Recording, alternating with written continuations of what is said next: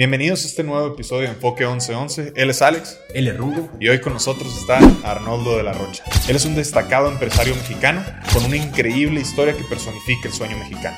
Nació en el rancho de Zarupa, dentro del estado de Chihuahua, en lo más profundo de la Sierra Tarahumara. Él es socio fundador de varias empresas, donde destaca el Pollo Feliz, ya con más de mil sucursales. ¿Cómo era vivir en el rancho? Yo nací y crecí y viví hasta los 17 años dentro de una economía de sobrevivencia, de autoconsumo. ¿Esto qué quiere decir? Que, que, que la primera tarea era sobrevivir, arrancarle a la tierra lo suficiente para comer. Para darle valor agregado a cada una de nuestras acciones, tenemos que saber a dónde vamos. Esos sueños, esos sueños ritualizarlos, escribirlos, documentarlos y saber hacia dónde me dirijo.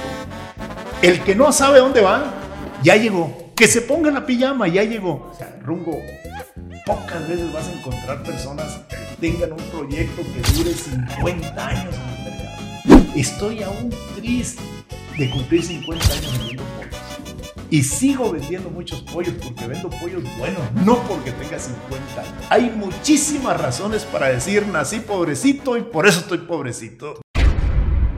¿Con qué calidad moral lo digo? Pasé meses comiendo solo tortilla y frijol. Y esto lo resalto porque significa que lo que yo hice lo pueden hacer muchísimo. Antes de comenzar, les quiero platicar que analizando nuestras métricas, nos dimos cuenta de que solo el 7% de nuestros escuchas está suscrito al canal. Esto quiere decir que de las miles de personas que ven nuestro contenido, solo 7% le picó al botoncito de suscríbete en YouTube y de follow en, en, Spotify. Esto es importante porque al picarle a ese botón y suscribirse a nuestro contenido es la forma de demostrarnos su interés por lo que hacemos. Significa que quieren que sigamos esforzándonos, trabajando y creando la comunidad de gente de 11. Recuerden que el objetivo de nuestro canal es sembrar semillas de grandeza en la mente de otras personas a través de entrevistas con las personalidades más exitosas de su industria, entrevistas amenas y casuales, donde nos comparten su forma de pensar y ver la vida, conocimientos aprendidos a través de su trayectoria. Hasta el momento ya aprendimos de personalidades como José Antonio Díaz, el socio fundador de Cafenio, Oscar Valdés, campeón del mundo de box, Terry Gutiérrez, la directora de Rappi México, Alfonso Lira, el fundador de Mochomos, Arnoldo de la Rocha, socio fundador del Pollo Feliz, Gilberto Robles, fundador de Abarrey, Diego Cota, fundador de Los Arbolitos de Cajeme, las historias exitosas de Tufesa, Lloreme, Liga Mexicana del Pacífico, entre muchísimas otras más. También desciframos los mejores libros porque al igual que las entrevistas, tienen enseñanzas, conocimientos y estructuras mentales de los autores que podemos identificar para utilizar en nuestras vidas. Así que si les interesan los negocios, las historias de éxito y el crecimiento personal, Apóyennos suscribiéndose al canal. Lo único que tienen que hacer es en YouTube buscar el canal de Enfoque 1111 y picarle al botoncito que dice subscribe y en Spotify al que dice follow. Es completamente gratis y es lo que nos permite seguir trayendo a más personas de 11. También, si nuestro contenido te gusta, no olvides seguirnos en nuestra cuenta de Instagram como enfoque 11.11. Por ahí estamos en contacto para lo que sea. Volvemos al capítulo.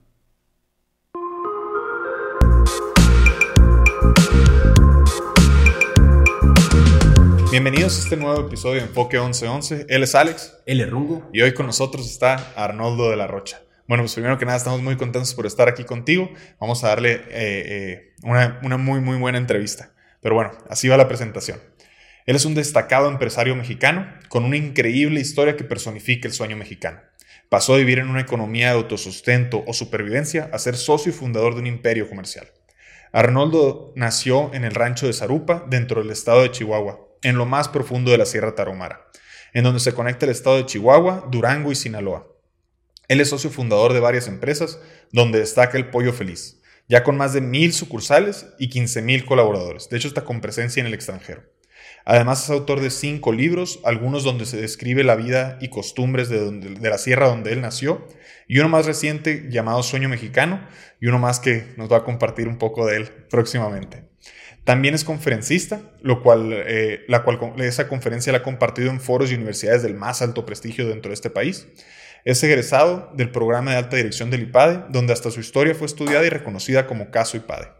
La gente que conoce a Arnoldo lo describe como un gran motivador, un empresario visionario basado en la constancia y el esfuerzo, con un espíritu incansable, un hombre orgullosamente mexicano, convencido que tenemos que luchar por nuestro país y un senderista por distintos caminos mexicanos y en el mundo.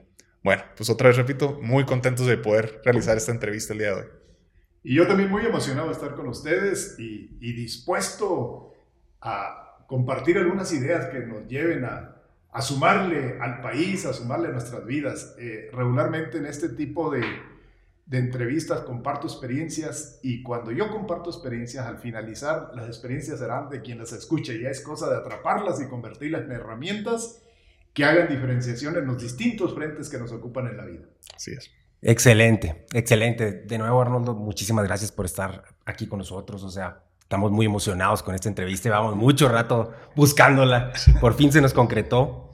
Y pues bueno, yo quisiera empezar con el, con, pues con el principio. O sea, escuchando tu historia, leyendo tu libro y sabiendo un poquito de dónde vienes, del rancho de Zarupa, me gustaría entender de tus palabras, sacándolo de, de tu cabeza, el cómo era vivir en el rancho.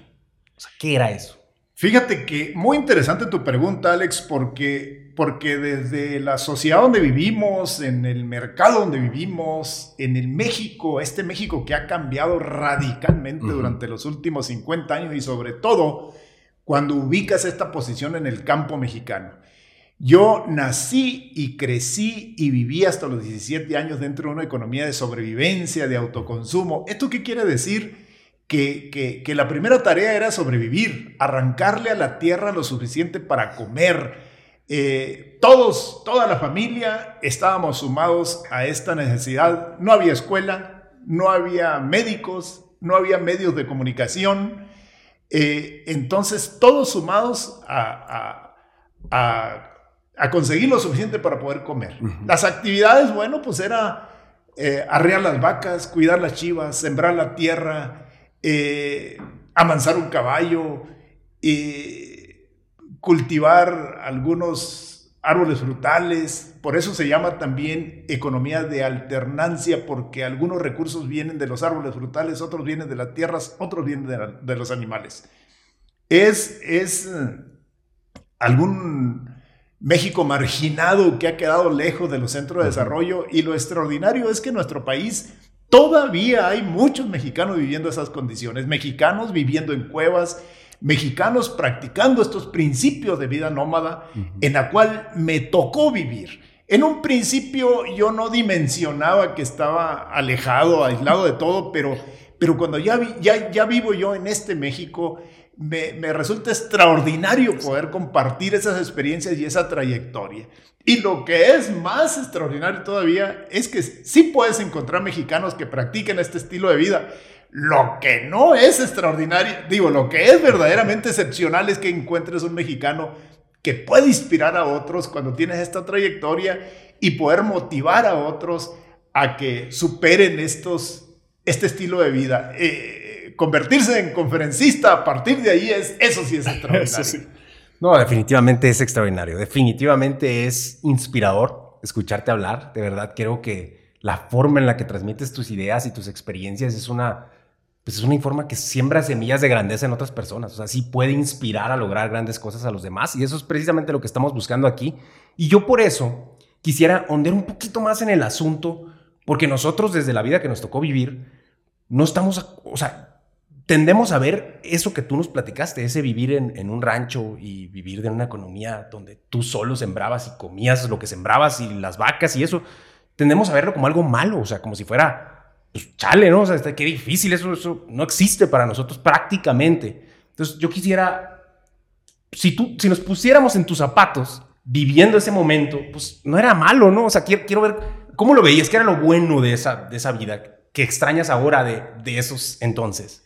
Fíjate que, que, que hay muchas personas que reniegan de su origen, pero yo, yo hoy, después de algunos logros en, en la vida social, el ámbito empresarial, en el ámbito eh, conceptual, eh, yo sostengo que el origen no es destino.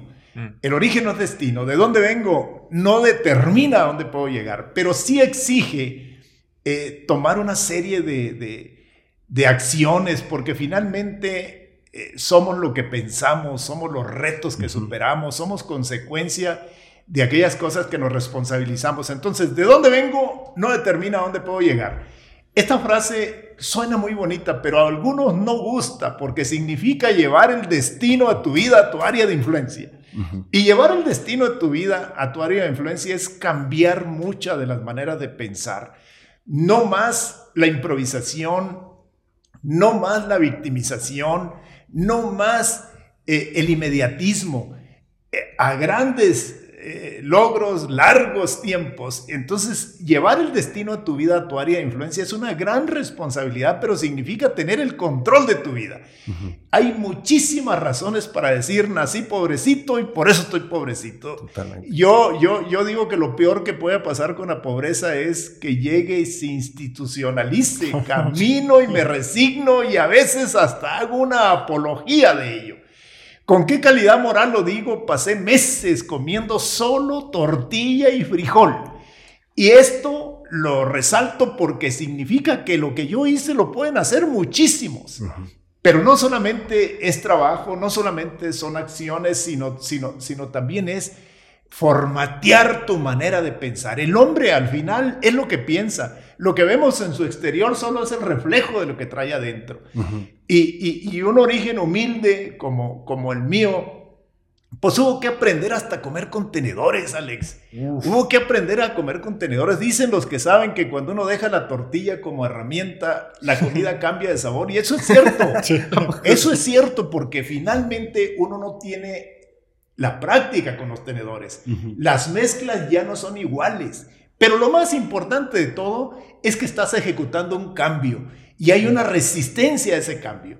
Entonces, si yo no hubiese tomado todos estos retos, hubiera sido, hubiese, si mi origen hubiese sido limitativo para poder accesar a otros niveles. México tiene muchos Méxicos.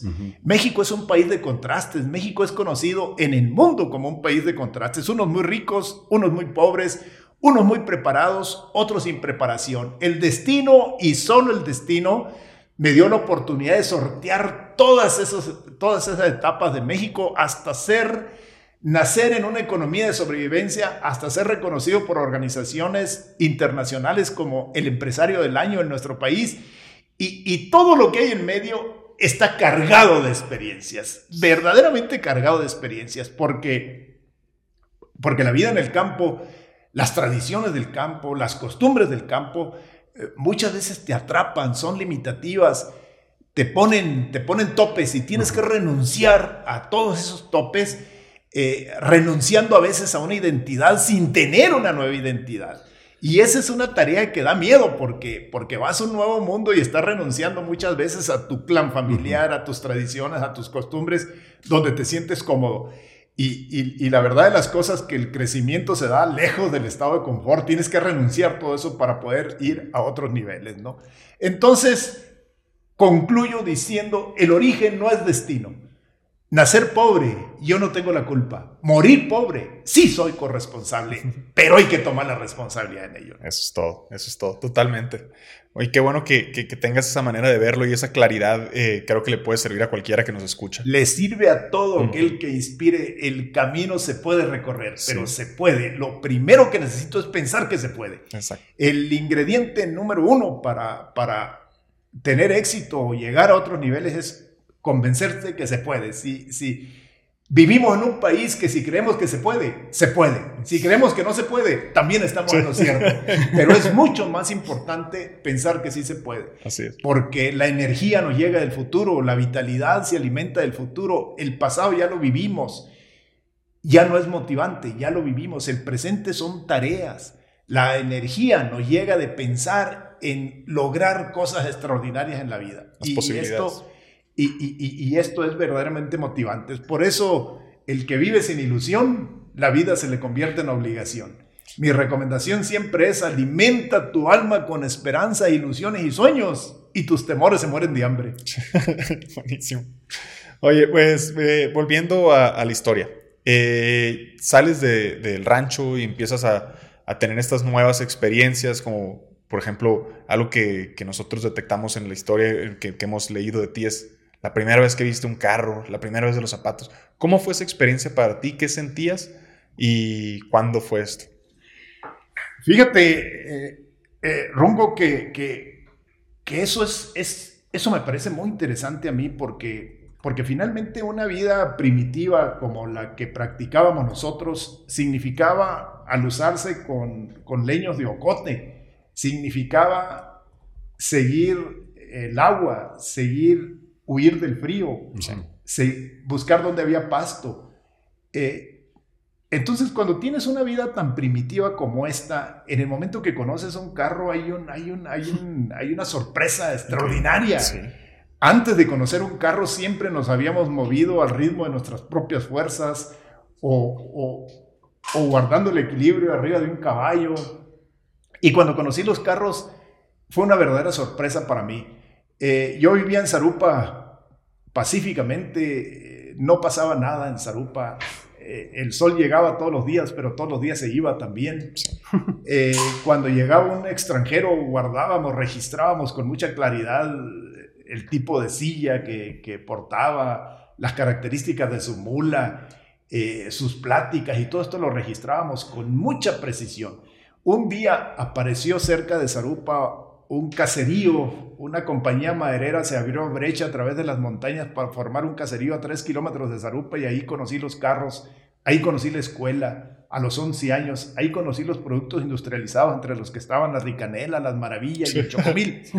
Pero todo, todo me sorprendió, todo me sorprendió, como como, como me siguieron sorprendiendo muchas cosas, si me alumbraba con ocotes, en la noche nos alumbrábamos con ocotes, bueno, al conocer la luz eléctrica fue algo extraordinario, si nuestra casa tenía piso de tierra, al conocer la cerámica fue una sorpresa, mm. al conocer eh, eh, los teléfonos, la televisión, o sea, no solamente me sorprendí con, con, los carros, me sorprendí con todas las cosas que representaba un, un, mundo nuevo. Un mundo nuevo para mí, ¿no?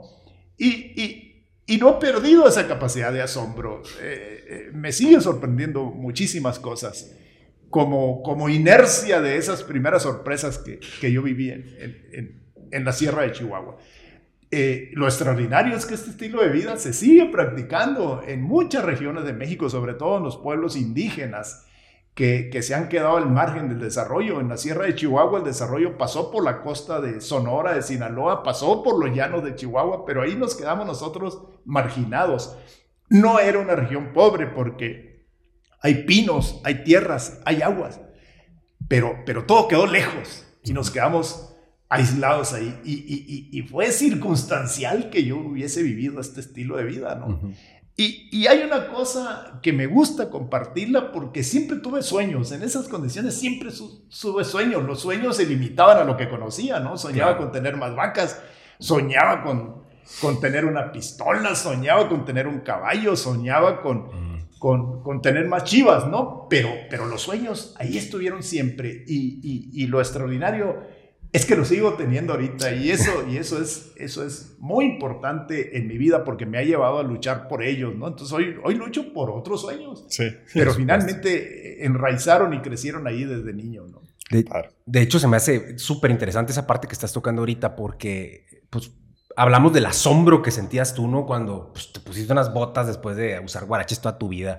o cuando de repente viste un carro pasar, o sea, me lo imagino me quedaba pues, ¿qué habrás pensado al ver una cosa que se movía sola cuando tú andabas en, un caballo todo el tiempo? Pues, entonces, haber sido sorpresa tras sorpresa tras sorpresa, como dices, pero de esas sorpresas se expandía tu mundo y empezabas a decir, a la vez, pues ahora empezás a soñar más allá, ¿no? Porque un mundo está más grandecito. Entonces, qué padre y qué interesante está que tú mencionaste es, sigo teniendo esa capacidad de asombro.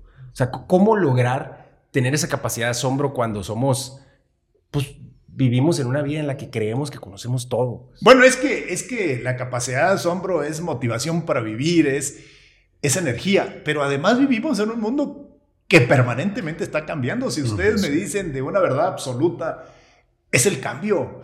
Si nosotros mismos nos juntamos dentro de seis meses, somos seis meses más viejos. El mundo está cambiando, está cambiando México, está cambiando los mercados. están cambiando las relaciones humanas. Las relaciones en aquel entorno eran totalmente diferentes a las, que, a las relaciones que practicamos en este momento.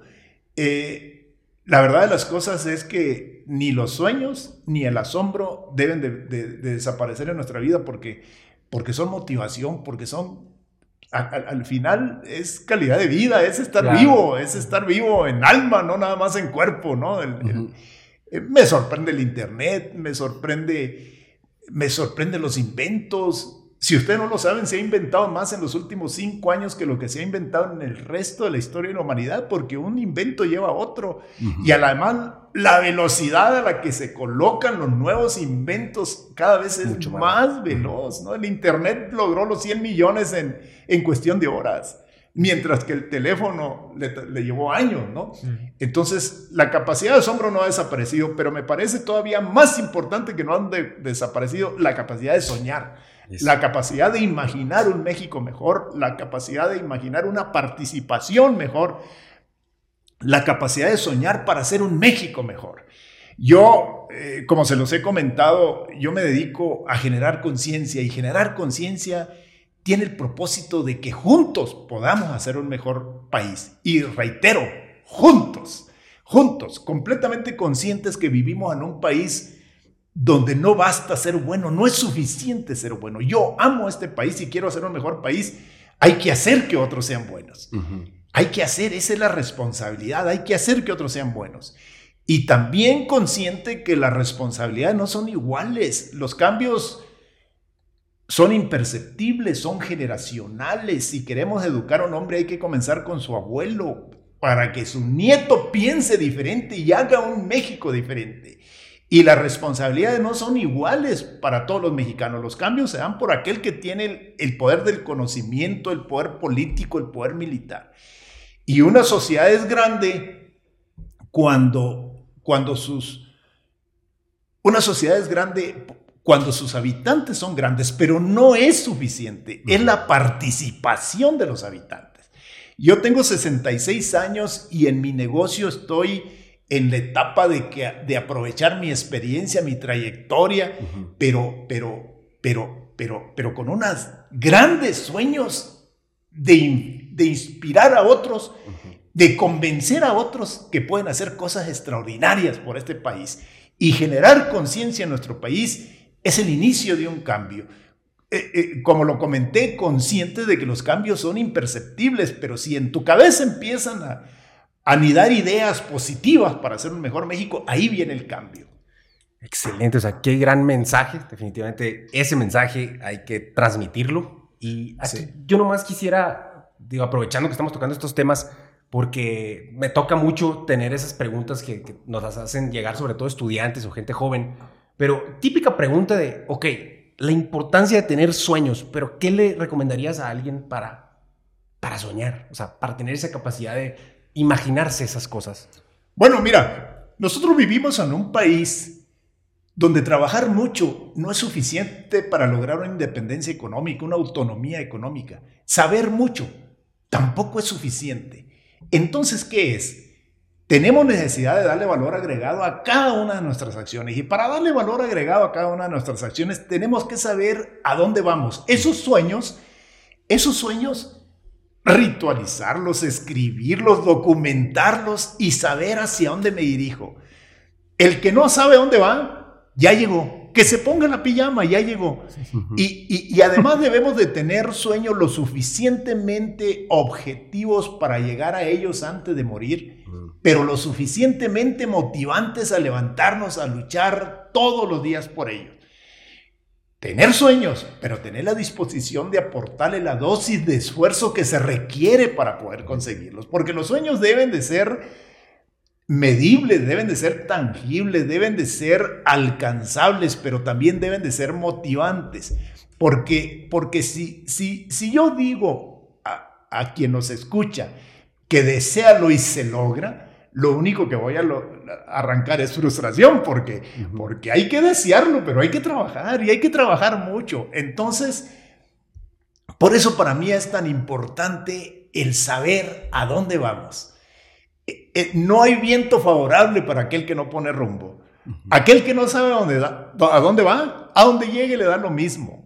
Entonces, eh, el mundo entero se, se, se, se, pone de acuerdo para dejar pasar a aquel que sabe dónde va. Y, y, y además, sostengo que una pregunta inteligente es la mitad de la respuesta, pero una pregunta con destino tiene más valor, porque si a mí un joven me pregunta por dónde va el camino a Cananea, inmediatamente le digo, pero si ese joven me pregunta qué pueblo me recomienda, no sabría qué decirle. Claro. Entonces, todo ese conocimiento debe tener un destino, un propósito. Entonces, para mí es sumamente importante el tener un proyecto de vida y luchar por él. Hay dos momentos importantes en la vida del hombre cuando nace y cuando estructura el destino para qué nació, a dónde voy el secreto de la existencia no es nada más vivir, es saber para qué vivimos.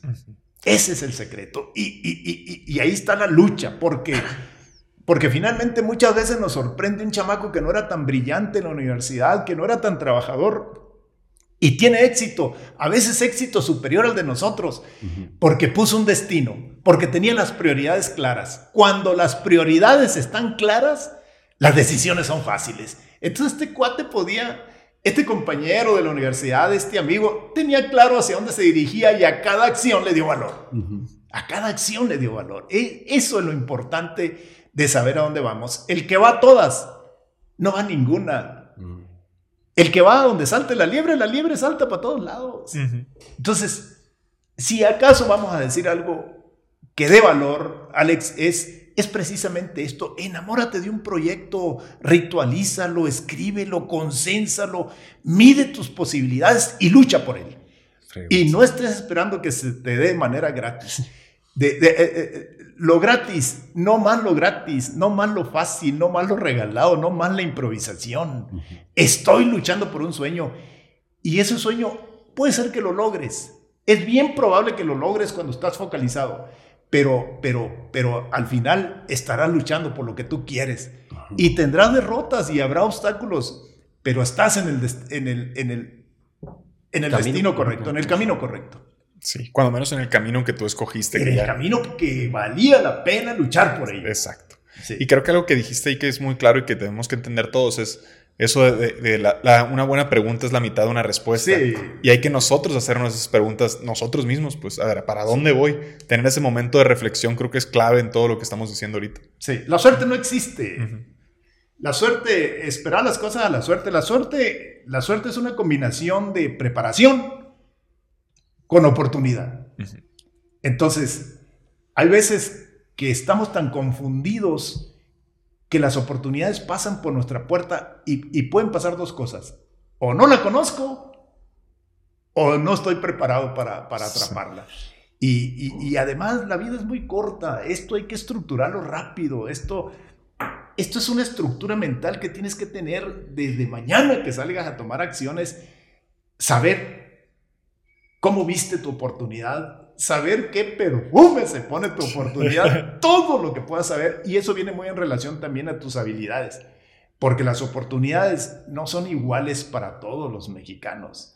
Las oportunidades van en base a tu preparación, en base a tus recursos, en base a tu edad, en base a muchas cosas que, que, corresponden a ti y que coincidan con lo que está pasando ahí. Yo, yo debo de confesarles que que cuando inicié mi negocio mis conceptos eran diferentes y me costó trabajo reconocer que esa era una oportunidad. Yo soy emigrado del campo a la ciudad, emigré del campo a la ciudad forzado por las circunstancias, falta de oportunidades, inseguridad en la tenencia de la tierra y muchas cosas me llevaron a emigrar a la ciudad.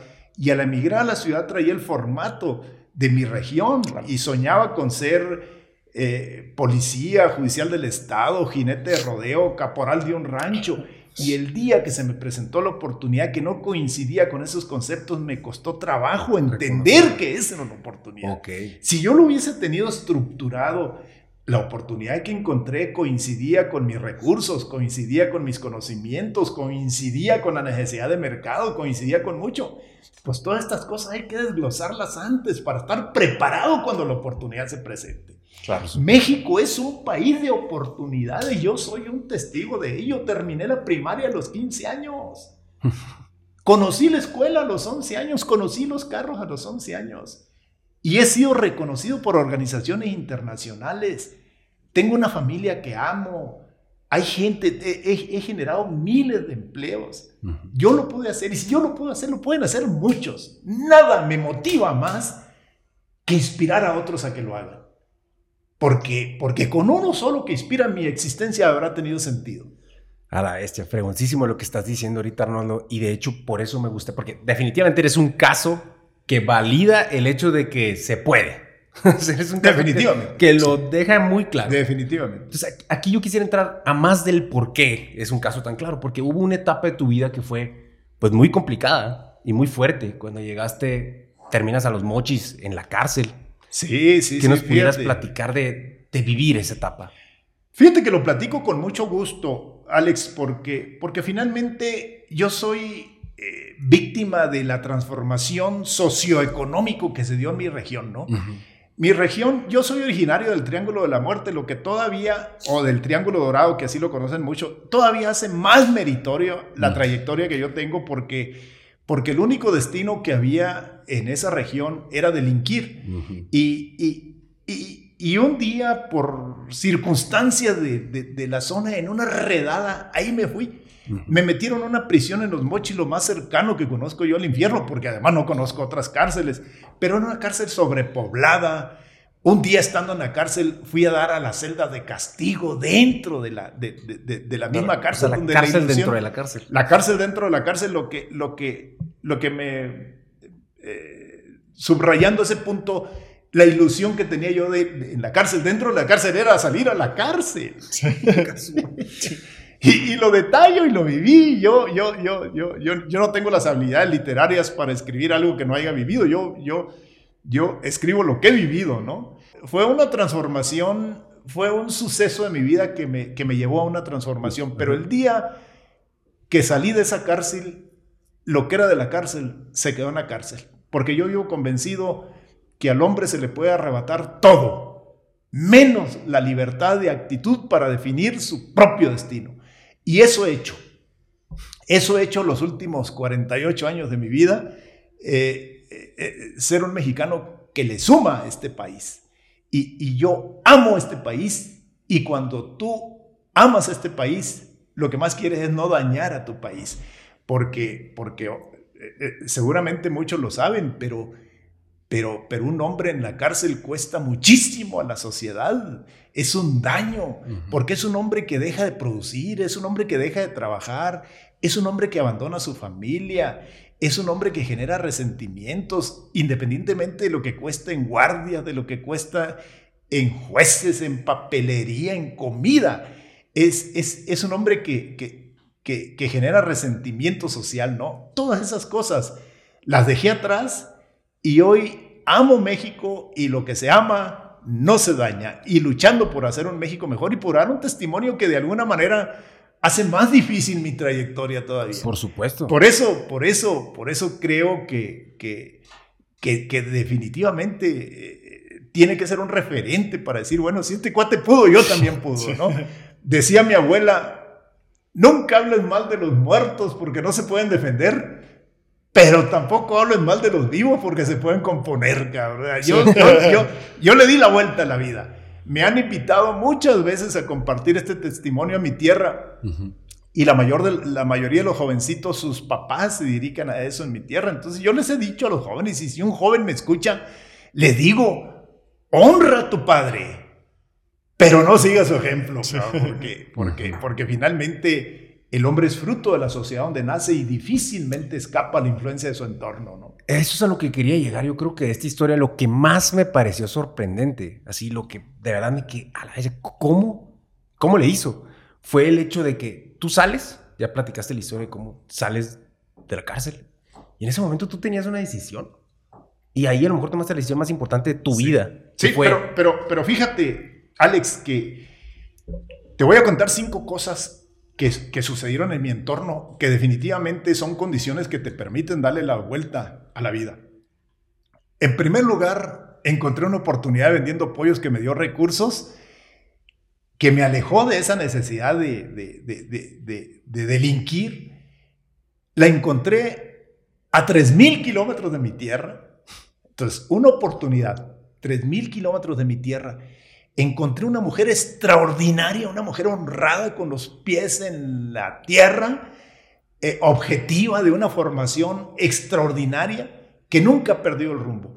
Yo soy miembro de una familia con más de 300 miembros en la familia. Por eso vendemos tantos pollos, porque todos juntos vendemos estos pollos, porque todos encontramos esta oportunidad. Entonces, una familia de más de 300 miembros, eh, todos honrados, todos trabajadores, todos amantes de la familia y, además con un emprendimiento eh, extraordinario. Yo soy parte de una familia de emprendedores y y por otra parte, nunca dejé de, nunca dejé de prepararme, ¿no? Yo voy por el mundo con la mente abierta para aprender, pero el criterio firme para no desviarme de mi sueño, ¿no? Y es una recomendación que hago de manera abierta. ¿Quieres darle valor agregado a tu, vida?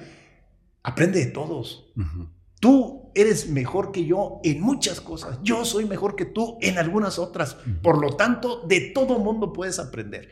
Eso se aprende con la mente abierta.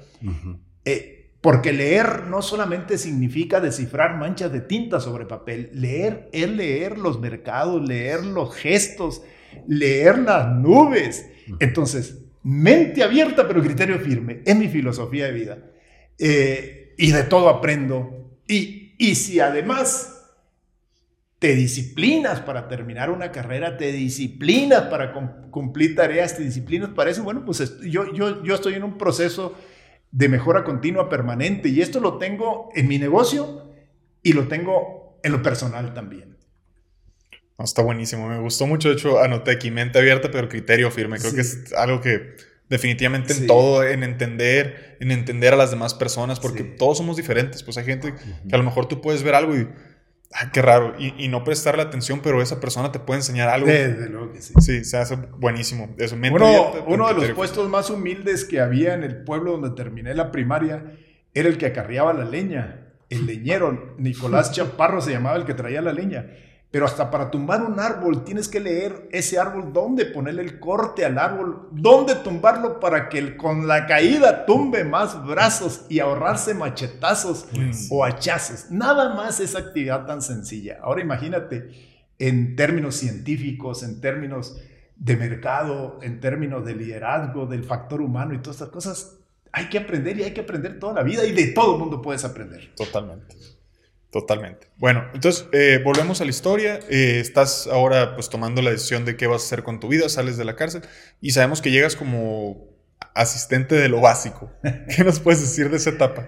Fíjate que las, los, la Sierra de Chihuahua, eh, yo soy originario de la sierra más cercana a Sinaloa, una sierra con una altura de alrededor de los 2.500 metros sobre el nivel del mar y está muy pegadito a Sinaloa y Sinaloa es una costa muy caliente Ahí subían a vacacionar muchos eh, personajes influyentes de la costa sinaloense y un día llegó ahí eh, el doctor Carlón, que en aquel tiempo era director del Seguro Social, después fue presidente municipal en Culiacán y una persona muy, muy servicial, muy comprometida. Al ir a vacacionar a Zalupa hicimos amistad con ellos y al bajar a la costa sinaloense, forzado por lo que ya hemos mencionado, buscamos trabajo eh, con el doctor Carlón y el doctor Carlón como director del Seguro Social dio trabajo a muchos miembros de mi familia. Trabajamos en el Seguro Social de jardineros, de veladores, de choferes, de camilleros. Yo tenía apenas 17 años y, no alcanzaba para un puesto como este. Y entonces dijo el doctor, te voy a dar un puesto de asistente para lo básico. O sea, más comprometido con la necesidad que teníamos el doctor Carlón, pues yo acarreaba eh, el mandado, cortaba el pasto, lavaba la camioneta y trabajé con el doctor Carlón eh, algunos meses nada más. Y es ahí eh, donde, donde surgen mis primeros contactos con, el, con, los, con escenarios de cierto lujo como lo era el Hotel Ejecutivo en, en, Culiacán.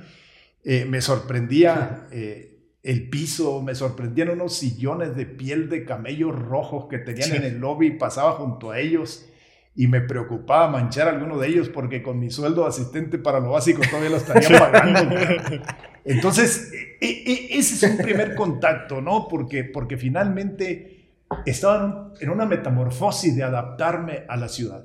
En esa etapa estaba en un proceso de crecimiento cuando, cuando unos tíos en los Mochis, Sinaloa, mi tío Guadalupe de la Rocha, Héctor de la Rocha, en esta misma trayectoria eh, invitados por otro pariente, se dieron cuenta que vender pollos era algo extraordinario y, muy rápido se apasionaron de ellos, pero además había una filosofía de, compartir, de ayudar a los demás. Me hablaron a mí a Culiacán y me dijeron, oye, esta es una extraordinaria oportunidad, vente a vender pollos.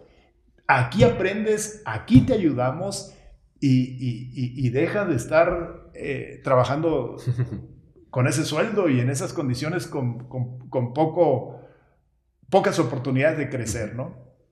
Presenté mi renuncia a mi puesto de asistente para lo básico, fui a los mochis, me dieron un curso intensivo de un par de semanas. Luego, de acuerdo a la tradición que nos costó mucho trabajo deshacernos de estas tradiciones, en una cantina cercana a una, a una caseta de lámina de cartón que tenían que hacía las funciones de comedor y de, despacho y de todo, ahí en esa cantina me entregaron mi título de pollero y, pusimos como si nodales unos músicos norteños y desde luego desfilaron muchas cervezas Pacífico con el propósito de, graduarme y, y, desde ese día me dedico a vender pollos. Una cosa extraordinaria, Rungo. Pocas veces vas a encontrar personas que tengan un proyecto que dure 50 años en el mercado. Estoy aún triste de cumplir 50 años vendiendo pollos. Y sigo vendiendo muchos pollos porque vendo pollos buenos, no porque tenga 50 años. Y lo extraordinario de esto es mantener la pasión durante tantos años. La mayoría de las empresas nacen, crecen y mueren. Mueren porque cumplen el objetivo para lo que fueron creadas. Mueren porque se mueren dueños, mueren en los cambios generacionales. Mueren por muchas razones, pero la razón número uno por la que mueren las empresas es porque caen en estado de confort me relajo y ahí vienen jóvenes con sueños y con energías, con innovación y te pasan por encima. Entonces, mantener la pasión durante 50 años es una cosa extraordinaria. ¿Por qué he mantenido esa pasión? Porque para mí significa mucho esta oportunidad. Esta oportunidad me cambió la vida. Ya lo señalamos. Mi camino estaba medio trazado por mi origen y por los sucesos. Esta, esta, esta, esta oportunidad me cambió la vida y no solamente me la cambió a mí, se la cambió a mi familia y se la cambió a muchas personas. Uno de los cerezas de este esfuerzo y de esta trayectoria es compartir con los jóvenes esta trayectoria para inspirar a otros a que hagan lo mismo. Aunque somos repetitivos, pero ese es el propósito que tengo de vida yo en este momento. Los últimos 50 años de mi vida me he dedicado a vender pollos. Excelente. Oye, pero sabemos que cuando empiezas algo nuevo, pues como que las cosas no, no siempre se dan fácilmente. O sea, hay un periodo de, de pues, como de aprender y sabemos que... Mira, eh, eh, no solamente tenía que aprender yo, sino también tenía que generar cultura de consumo. Hace 50 años el pollo a la parrilla no existía. Existía el pollo en caldo, existía el pollo rostizado y, en, y de manera muy escasa el pollo frito o empanizado. Nosotros pusimos este ejercicio, este, este proceso de pollo a la parrilla, somos, somos pioneros de estos. Antes que yo lo hizo un, familiar en Guasave, eh, Sinaloa, Juan Francisco Ochoa lo hizo en Guasave, que fue quien nos invitó también a su vez a mis tíos a que hicieran esto. Pero, pero, pero en muchas ciudades del país fuimos los primeros que llevamos este proceso, esta receta, y no la conocían. Entonces nuestros clientes llegaban y decían, ¿tiene pollo rostizado? No, tenemos pollo asado. Había que generar cultura de consumo, convencerlos que estaba muy bueno. Sí, claro. Pero lo que más había en aquel tiempo, eh, Ronco, era, era, mucha necesidad, mucha hambre. Mira, de no poder vender pollos, había que regresar a asistente para lo básico y de asistente para lo básico no, ahí había un techo inmediato. Sí. Ahí, hasta, ahí terminaba, ¿no? Lo siguiente era regresar a esto. Lo más importante de este oficio es que había, había ilusiones, inspirado por lo que estaba sucediendo en la calle de Juárez y de Goyao, en las mochis, donde les iba muy bien. Eh, queríamos repetir ese modelo, ¿no? Había un referente de esos tíos que les estaba yendo bien y eso era una ilusión muy grande. De manera que cuando puse mi local en Chihuahua, había mucho deseo de hacer las cosas con pasión, con entrega, porque había hambre, de manera que cuando me quedaban pollos sin vender, asados o a medio asar, salía yo a tocar a las casas a venderlos a mitad de precio porque significaban la materia prima del día Mm, siguiente. sí, Y cuando tienes esa entrega, esa hambre y la focalizas a un proyecto, solo es cuestión de tiempo para que, para que tengas éxito y el éxito llegó. Ujú. El éxito llegó. Hubo también problemas al administrar el éxito, Claro. porque, porque, porque, porque hay una dificultad muy grande cuando no tienes y luego tienes. Es un proceso de, de- de- de- de transformación muy grande que tienes que vivir. Que tienes que vivir y, y tuve que pagar la novatada, ¿no? Tuve, Sí. que, tu- tuve que pagar la novatada de no, de no tener, de tener y de aprender, desde luego, eh, eh, en el mercado. Inicialmente era un mercado tan necesitado de nuestro producto que en cuanto lo probaron, la gente lo empezó a consumir eh, de una manera masiva. Pero hay una debilidad en mi producto. Hay una debilidad muy grande en mi producto que es fácilmente imitable.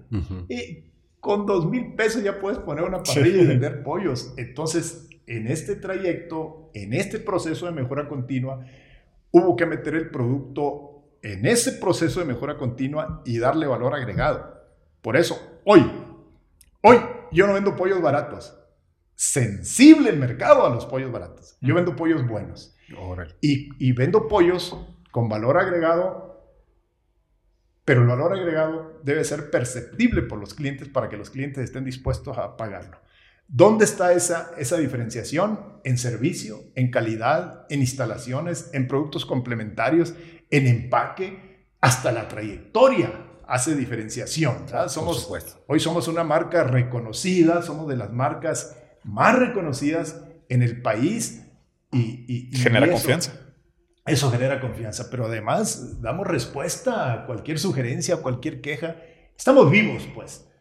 Y- es aquí donde es extraordinario, Rulo, mantener ese entusiasmo, mantener esa, esa, esa pasión. Total.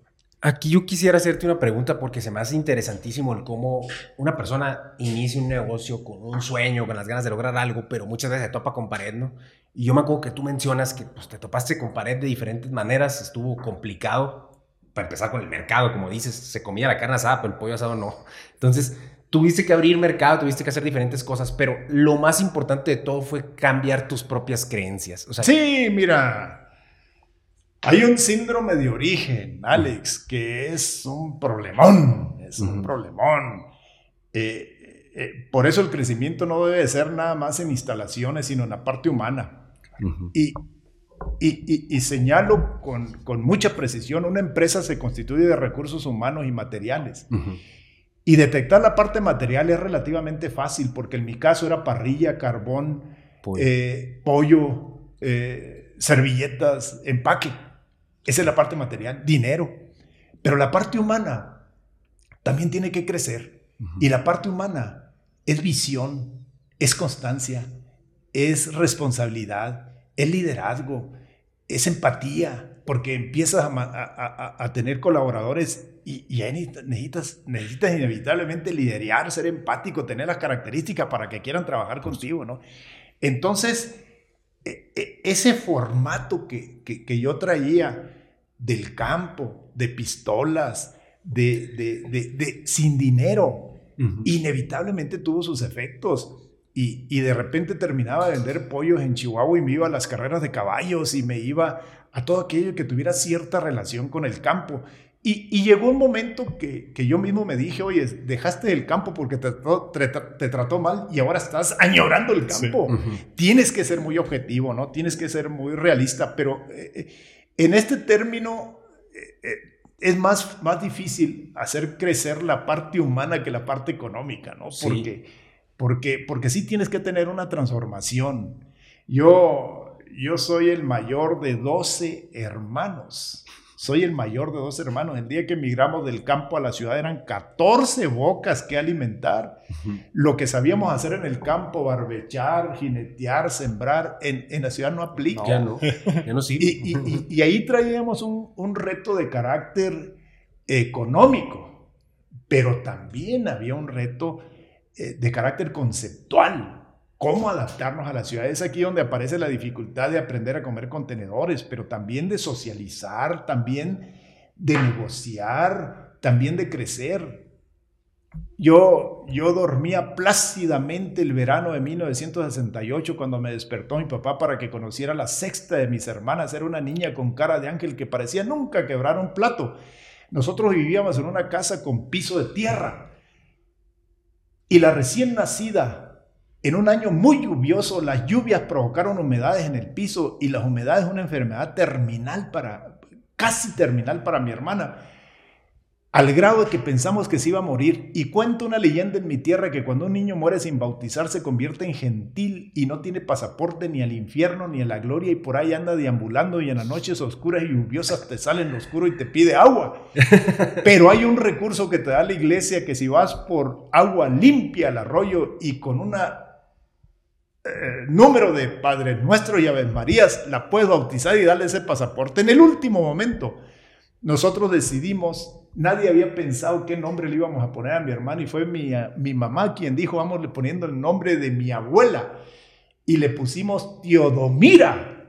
Teodomira. Cuando mi hermana creció, lo primero que nos reclamó es por qué le habíamos puesto tan feo. Y nosotros le dijimos, es que pensábamos que te ibas a morir.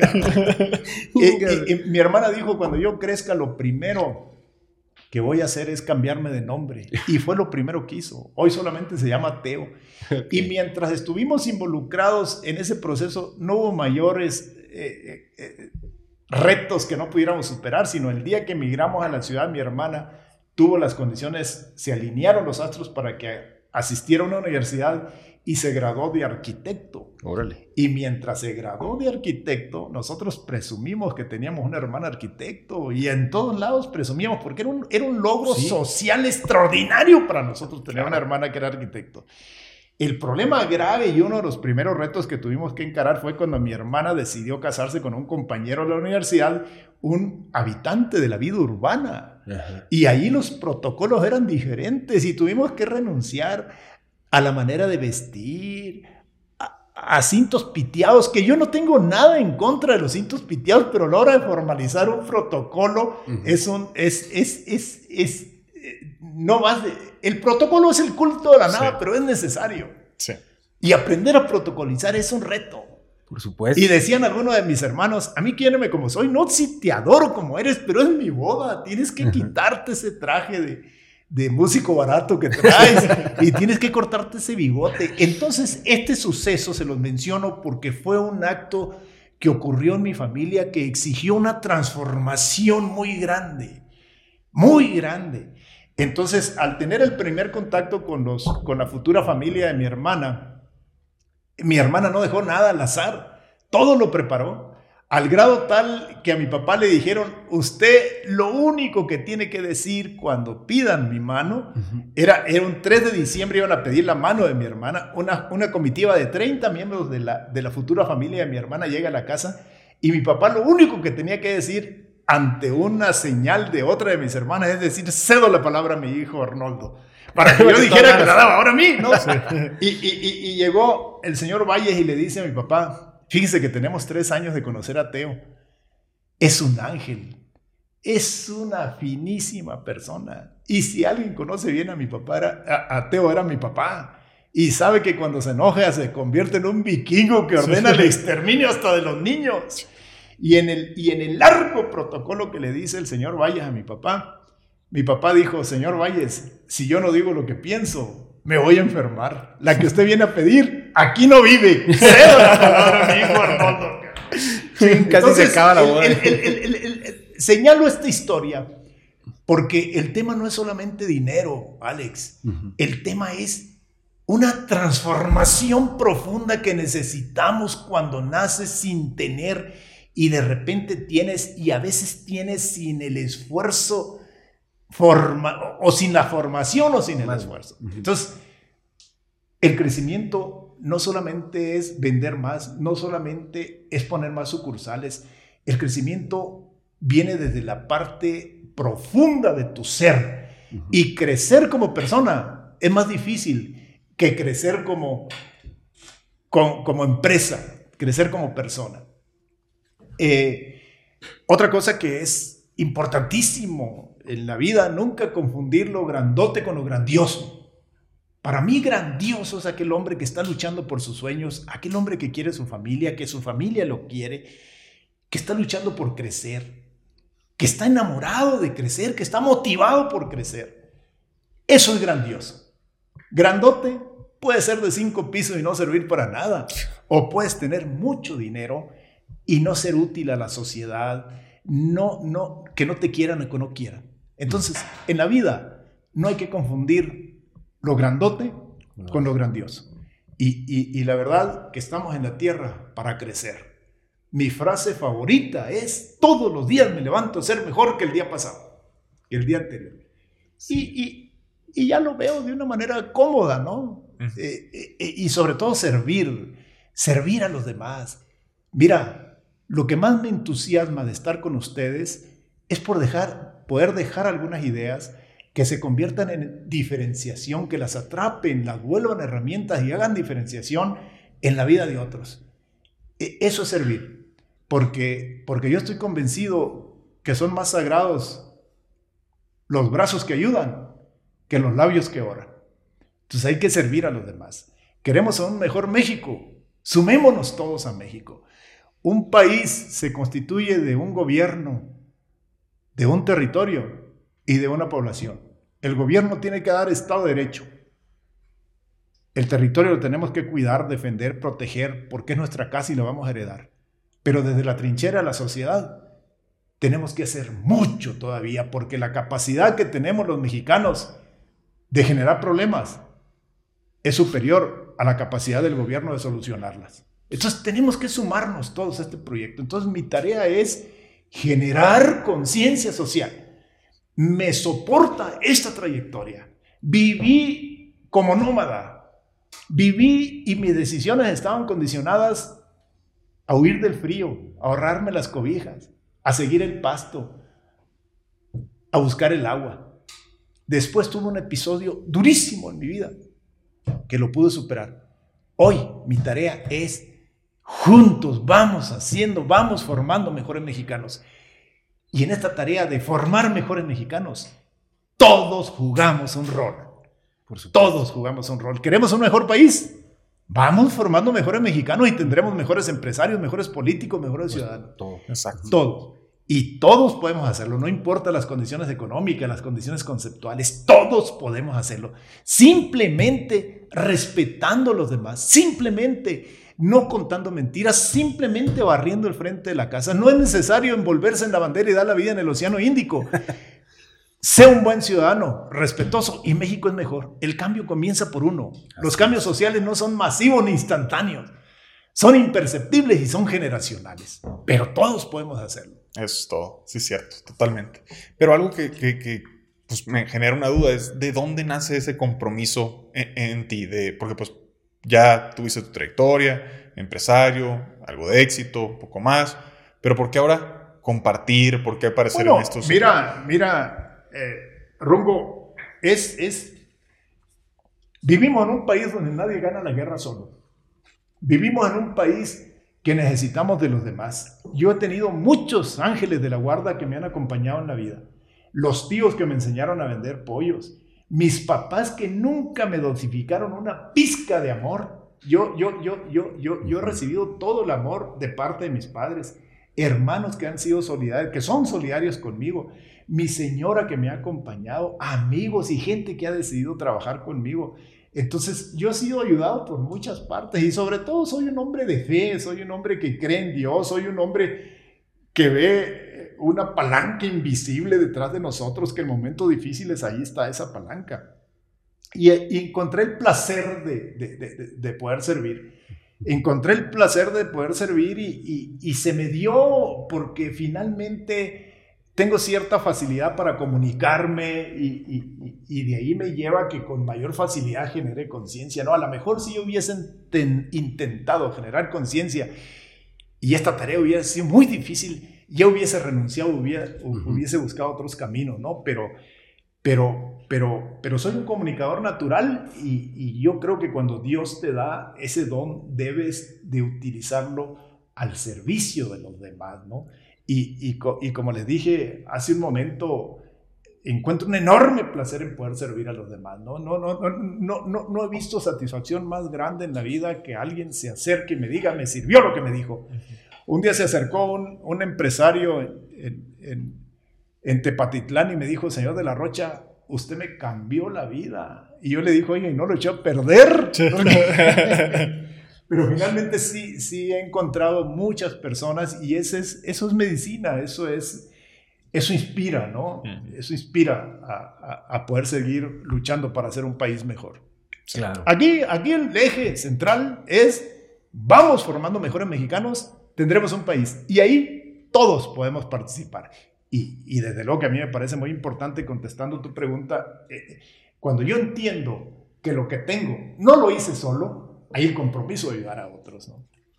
Arnoldo, aquí después de la transformación que viviste personal, familiar y pues comercial también, porque pues, el Pollo Feliz también tuvo su transformación y se convirtió en algo gigante. Quisiera saber yo, a través de toda esta trayectoria donde estás ahorita, ¿qué dirías tú que ha sido tu principal, pues, como que objetivo, propósito, tu principal propósito a través de todo este tiempo? Fíjate, eh, eh, eh, tu pregunta, Alex, viene en muchos momentos, porque cuando yo veo toda mi vida, he, venido haciendo ajustes sobre los propósitos, ¿no? Pues Al principio te decía que yo soñaba con tener más vacas, con tener un caballo, con tener más pistolas. Y, obviamente a estas alturas, en términos empresariales, me gustaría que mi empresa trascienda. Y para que trascienda, hay que tomar muchas medidas de carácter técnico y de carácter humano porque, porque yo tengo 66 años, inevitablemente voy a ser relevado y para ser relevado tienes que mantener una actitud de, de, entregar la antorcha. Acuérdate que muchas empresas nacen porque no muere lo viejo y no nace lo nuevo. Y, y, y, y, ahí es una transformación difícil porque sientes que te están desocupando, que te están llevando. Entonces, en términos empresariales, en términos empresariales, trascender. Los empresarios no solamente queremos dinero, queremos reconocimiento, queremos prestigio, queremos participación y queremos trascendencia. Ahí exige una serie de cosas. En términos familiares, eh, pues estoy muy orgulloso de mi familia y me gustaría contribuir a que mi familia continúe con este camino, pero eh, continuar en un escenario de amor, que es donde he vivido con mi familia, con mis padres, con mis hijos, con mi esposa. Y, en términos sociales, eh, lo que más me apasiona es generar conciencia, ¿no? Y, lo extraordinario de todo esto es que estoy luchando por ello y lo estoy haciendo con mucha fe. Mira, la fe no hace las cosas fáciles, la fe hace las cosas posibles. Ah.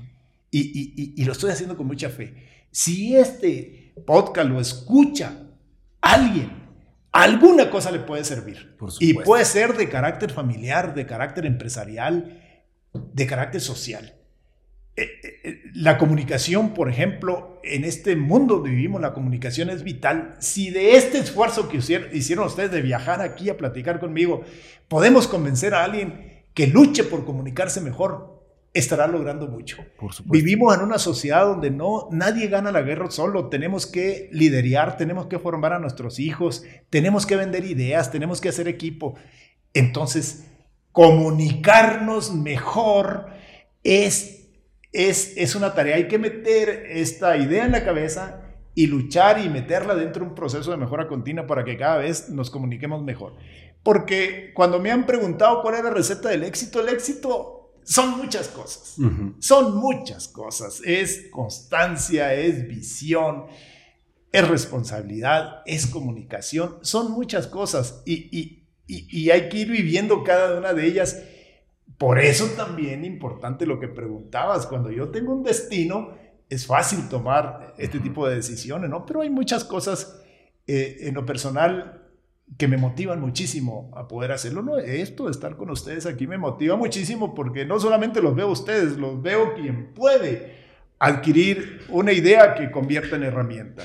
Entonces, trascender, crecer como familia, que crezcan mis hijos, Nada en la vida de un hombre o mujer es más satisfactorio que sus hijos sean libres, autónomos y felices. Y lograr eso con mi familia para mí es algo extraordinario. Y como mexicano, inspirar a otros, motivar a otros, generar conciencia social para hacer un mejor México desde esta trinchera de la sociedad. No me interesa ninguna cosa de, carácter eh, política partidista. Me interesa que desde la sociedad que compone lo más importante de este país pueda hacer algo que sirva. Buenísimo. Totalmente. Y claro, eres un claro ejemplo de que, de que las cosas se pueden cuando uno quiere, cuando uno se enfoca en, pues en un objetivo muy, muy claro, ¿no? Mira, mira, yo, yo, yo voy a repetir algo, algo que dije hace un momento. Vivimos en un México que si creemos que se puede, se puede. Si creemos que no se puede, también estamos en lo cierto. Pero hay que tener fe, hay que tener fe. La fe no elimina los obstáculos, la fe nos ayuda a superar los obstáculos. Entonces vamos pensando que sí se puede. Excelente, excelente. Qué padre mensaje. Yo, de hecho, reflexionando en todo eso, quisiera hacerte una pregunta que, pues, me llama muchísimo la atención, porque normalmente, y, y, tú lo dijiste, no tenemos que educar al abuelo para transmitir esa idea, ¿no? Porque pues las creencias son muy fuertes en las personas y se transmiten. Entonces yo quisiera hacerte la siguiente pregunta. ¿De dónde viene ese impulso tuyo por lograr grandes cosas y todo lo que has hecho cuando saliste de un ecosistema donde no había la prueba de que eso se pudiera lograr? Entonces, ¿de dónde lo sacaste? Fíjate, Alex, que en, algún momento de mi vida, eh, mi origen, mis sucesos, la pobreza, como bien dijeron al principio de la plática, a veces genera vergüenza y tratamos de esconderla. En algún momento de mi vida, yo pensé, estamos ahorita en Pueblo, yo vivo en Pueblo desde hace mucho tiempo, pensé ponerle una raya ahí en Río Frío y decirle nací de Río Frío para acá y ya, para atrás lo que se acabó. Pero resulta que era un valor muy grande que podía lograr precisamente eso, inspirar a otros, ¿no? Entonces, eh, eh, eh, la energía viene porque, porque, porque logras algo, no, no se da de un momento a otro, ¿no? Entonces, no hay nada más motivante que el éxito. No existe nada más motivante que el éxito. Por eso cuando a mí me, me, encajonan en, en, un tema motivacional, no me gustaría, no me gusta lo motivacional, porque lo motivacional se acaba en el primer semáforo, ahí se te acaba. Entonces, no hay nada más motivante que el éxito. Y, y, y, y yo empecé a tener éxito empresarial. Luego, eh, fui eh, logrando algunas cosas con mis propios colaboradores donde los influía. Eso me llevó a escribir los primeros libros porque finalmente mucho tiene que ver mis libros con esto de la comunicación. Yo intentaba escribir anécdotas, historias como la de Teo de mi tierra. Y cuando escribí esas historias se acercó alguien y me dijo, oiga, usted es mejor orador que escritor. Y entonces me salieron muchas presentaciones de mis libros hasta que me invitaron a una universidad. Y si yo no hubiese tenido públicos que terminan aplaudiendo motivados y se hubieran acercado conmigo y me dijeron, oiga, me inspiró, seguramente yo hubiera renunciado a eso. Entonces, un, un logro llevó al otro logro, al otro, al otro, al otro, hasta, hasta llevarme a pensar que podía influir yo en la sociedad donde vivo a, a que tomemos conciencia, porque finalmente el hombre es lo que piensa. Así Entonces lo que debemos de procesar es ¿Qué pensamiento le meto a mi cerebro? Porque son los que voy a procesar. Si yo meto tonterías, voy a procesar tonterías. Entonces, vámonos metiendo información viable, veraz, aplicable. Porque por otra parte, Alex, yo no te comparto una cosa que no esté al alcance de lo que nos está escuchando. Si yo le digo a un muchacho de, de Cananea que, que haga un aeropuerto en el mar, no hay ni mar ahí. Entonces, yo, yo, yo, yo, yo trato de llevar cosas que estén a, su alcance. Sueña, estructura, lucha, define el camino, entrégate, apasionate, mantén el ánimo. Puedes. Estoy seguro que puede. Y la verdad de las cosas que nos va a sorprender lo que, lo, lo, lo, lo que vamos a hacer muchos mexicanos en el futuro. Este país actualmente tiene problemas y yo digo, y no los tenía Alemania, y no los tiene Haití, y no los tenía Japón, pues tenemos problemas, pero vamos a solucionarlos, ¿no? Entonces esta labor que yo hago desde la trinchera de la sociedad y ver que encuentro oídos receptivos es muy motivador. Es muy motivador. He, tenido escenarios extraordinarios. Un día llegué a dar una conferencia a la UNAM, que, que decir UNAM, conferencia, y cuidé chivas hasta los 17 años, es un logro extraordinario, ¿me entiendes? Es una cosa extraordinaria. Entonces, llegué a dar una conferencia en la UNAM y me dice el, el director de la carrera de negocios, esta es una unión de ideas universal. Y aquí no podemos exigirle a los estudiantes que no te chiflen, que no te critiquen o que no abandonen el lugar. Aquí tú te tienes que ganar al público.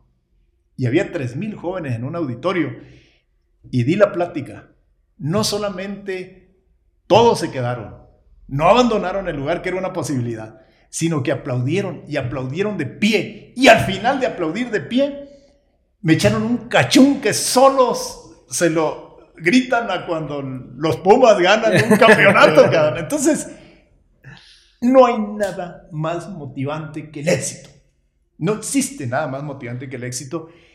Y lo he obtenido en este escenario empresarial y lo he obtenido eh, en el en el ámbito eh, social y, eso me mantiene motivado. Nada quiere decir que no, que no existan fracasos. Desde luego que existen fracasos, pero no hay hombre más desdichado que aquel que no conoce la adversidad. Desde luego he tenido que cerrar muchísimos negocios.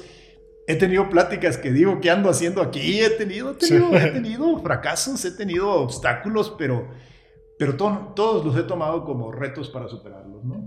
Aquí yo quisiera hacerte una, una pregunta que me, parece muy interesante, que sería algo así como, de todas estas experiencias que venimos platicando, de toda esa trayectoria impresionante que tienes, ¿alguna que a ti, que te acuerdes tú, que, que hayas dicho, que, que, se te ha hecho demasiado gratificante, que digas, esta fue de las más gratificantes que he tenido, esta experiencia?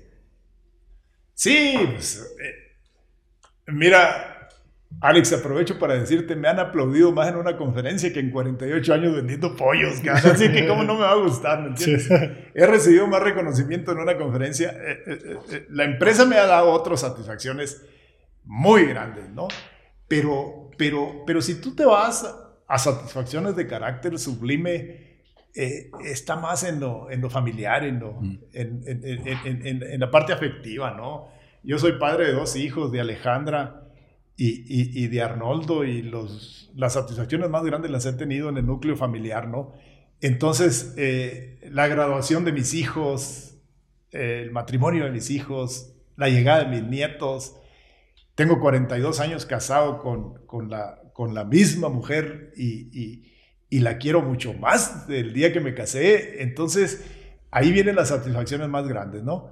Eh, en el ámbito empresarial, eh, bueno, el poder presumir 50 años en el mercado es una cosa extraordinaria. Mira, es una cosa extraordinaria. En el ámbito social, bueno, pues he compartido micrófonos con los hombres de opinión de este país, con deportistas destacados, con, con estudiosos, con científicos. He dado pláticas con, con muchos premios Nobel. Y, y eso no es sencillo. He dado pláticas con expresidentes de distintos países y de expresidentes mexicanos. Eh, eh, yo lo que quiero que, que quede claro, Alex, esto no estaba en el presupuesto. Esto no estaba en el presupuesto el día que la única necesidad que tenía es cómo vamos a mantenernos, ¿no? Por supuesto. Al llegar a la ciudad, lo he dicho, trabajé de jardinero, de asistente para lo básico, de velador, de policía, ni siquiera sabía manejar. Entonces, en lo, en lo social, esta labor de comunicar. En lo empresarial, llegar a 50 años. En lo familiar, pues todo lo que tiene que ver con, con mis hijos, con mis nietos, con mi esposa, eh, con algo que me siento muy orgulloso de ello. ¿no? Todo, todo, ha sido lucha, ¿eh? Nada se te da fácil.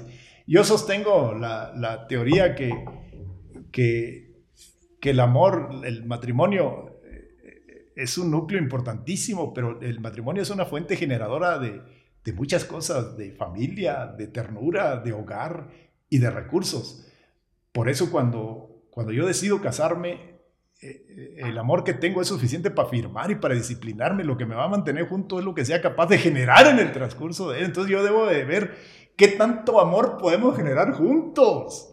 Porque el que nos tenemos es suficiente. El que nos va a mantener unidos es el que generemos juntos. Entonces ahí vienen muchas satisfacciones eh, en el caso de mi matrimonio, en el caso de mi familia, de mis hijos, eh, es mi máximo orgullo. Qué buena manera de verlo. Sí. Muy, vamos a, avanzar esta parte de, de, las entrevistas donde le hicimos preguntas, bueno, eh, nos reportamos con el público y les decíamos que veníamos a, hacer esta entrevista y ellos comparten preguntas para hacerte aquí directamente. Eh, una de ellas es de Luis Cueva y pregunta, ¿cuál dirías tú que es el reto más importante en la internacionalización de tu negocio? Bueno, eh, es, es, es, la parte estratégica, es definir a qué vas. Mira, yo, yo te comparto una cosa muy sencilla. Nosotros hemos intentado por muchos medios llegar a los Estados Unidos, que es el mercado más cercano. Hay 40 millones de mexicanos con, con origen o, con, o mexicanos allá o con origen mexicano, que es un mercado eh, de nostalgia muy atractivo. Entonces, yo creo que la planeación desde que te arrancas de aquí hacia allá la planeación es el reto más grande porque, porque, porque algunos intentos que hicimos fue ir a vender franquicias a los Estados Unidos y vender franquicias en el mercado más grande de franquicias.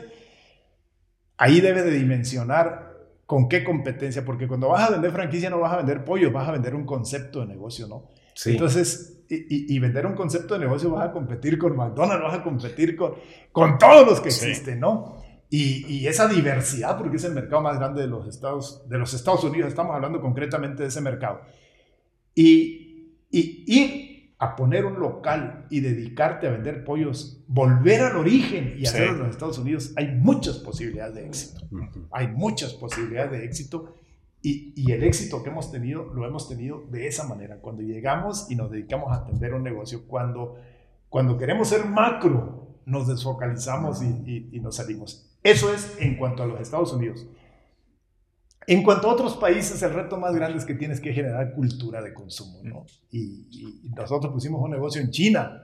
Mm. Y cuando lo terminamos abriendo era un Frankenstein de pollo, porque la cuestión cultural, la distancia, los ingredientes y todas estas cosas se van distorsionando en el camino y a la hora de aplicarlo terminamos haciendo una cosa diferente en China. Eh, eh, acudimos a expertos y, nos dijeron, es que para vender productos en China primero tienes que achinarlo y mm. luego irlo desachinando lentamente mm.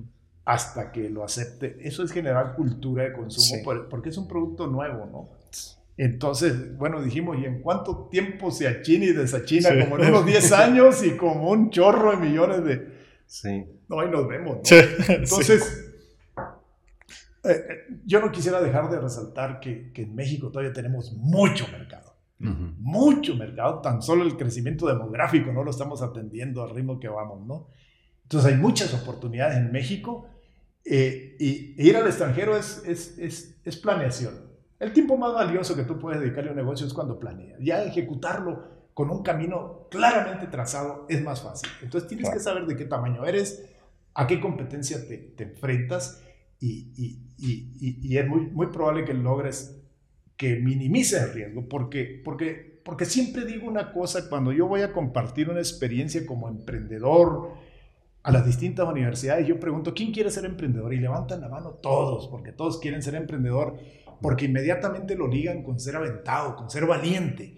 Y la verdad de las cosas, que antes que ser aventado y valiente tienes que ser visionario, porque el emprendedor exitoso visionario no toma riesgos, administra riesgos en base a la lectura correcta que tenga del mercado que va a atender. ¿Cuáles son mis recursos? ¿Quiénes son mis socios?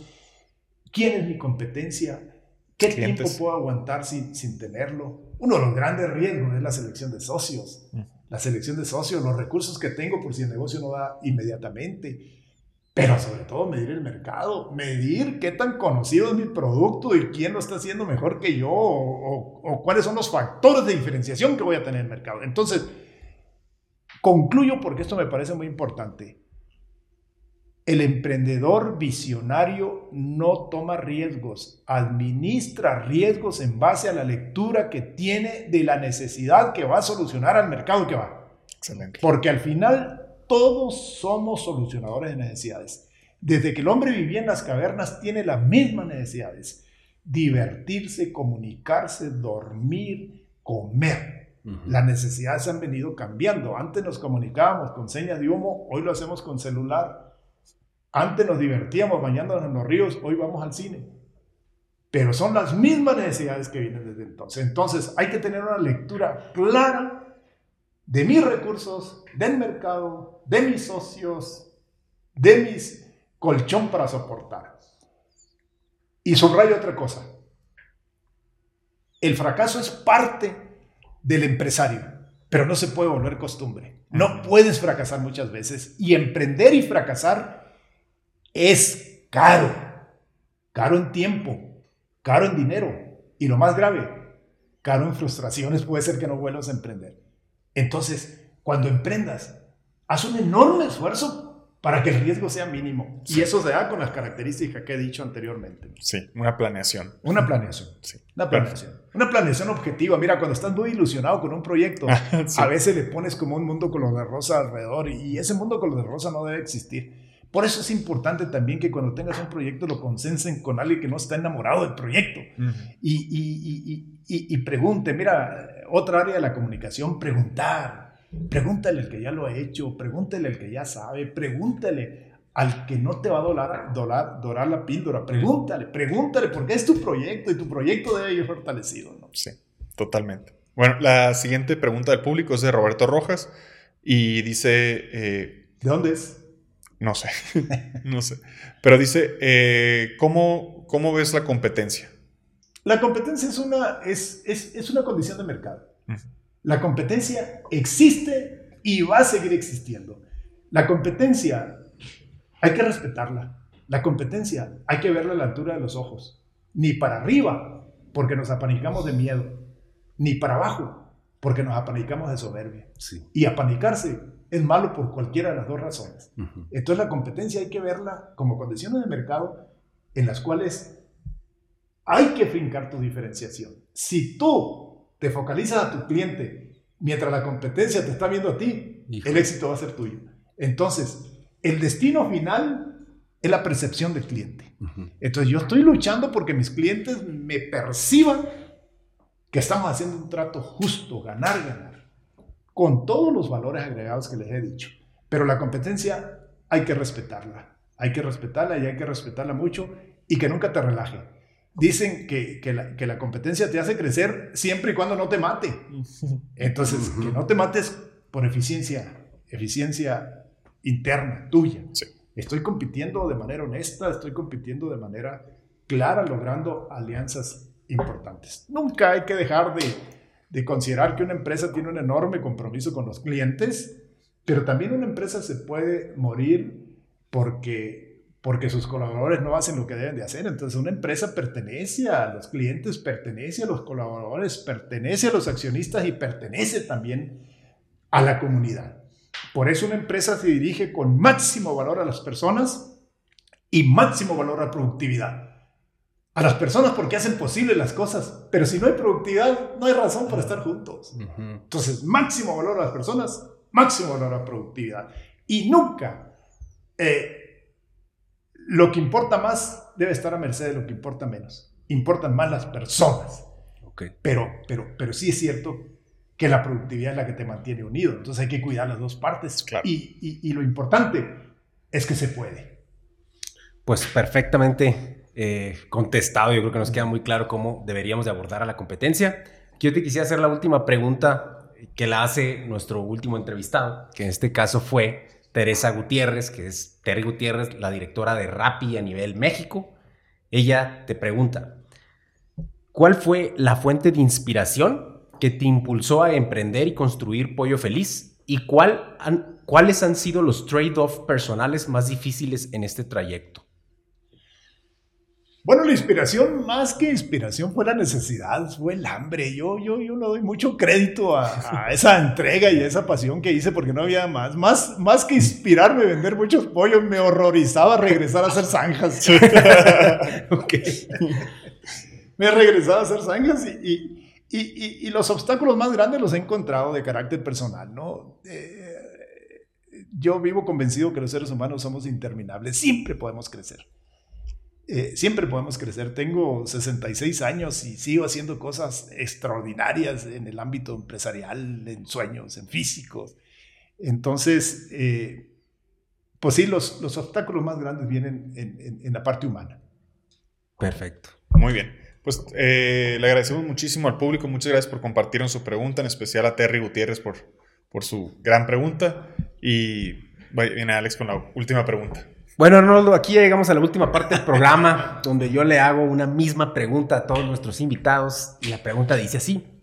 Para nosotros, del 1 al 10, son todas esas habilidades, aprendizajes, características, que si nosotros ponemos de todo eso, máximo nos sacamos un 10.